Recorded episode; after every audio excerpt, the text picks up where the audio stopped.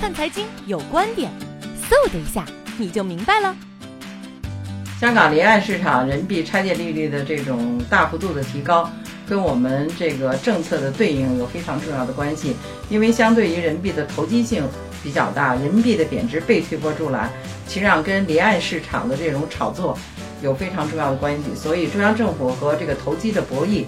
采取了这样的行动，这样呢有利于香港市场的稳定，也有利于人民币汇率的风险控制。从这个融资成本的角度，可能对对冲和投机带来的挑战会比较大，所以这样的一种措施对稳定人民币的这种市场状态，包括我们去对冲投机套利的话，呃，也是一种非常必要的措施。从未来的角度去看呢，短期的这个呃拆借利率的上升可能会告一段落，呃，利率回归正常的水平可能会是未来的一种选择，所以。人民币贬值的这种预期可能会继续出现，但是贬值的幅度还是有所收敛，而且浮动的区间扩大，但是相对有升有贬的这种态势，可能对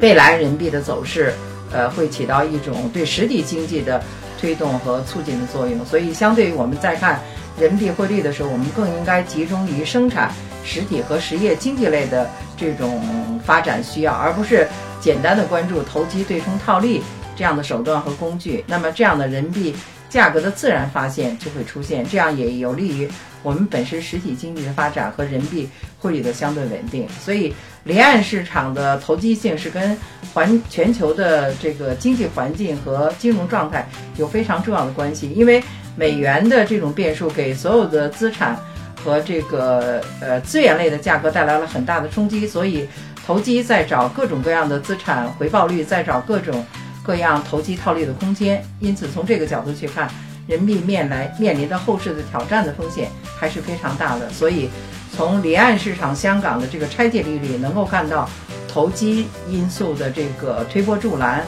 和对整个市场炒作，呃，这个因素的影响是非常大的。所以我们应该警惕炒作性的人民币因素，应该注重投资价值和实体经济发展的。人民币发展的这种环境，所以从后市的角度去看呢，人民币贬值的这种可能性还会出现，但是人民币有升有贬的局面也会，呃呃，对我们的市场发展起到一种相对稳定的这种态势。所以全年的人民币走势，我们应该更集中于实体经济的作为，而应该有所减弱投机性和对冲性的这样的工具和手段。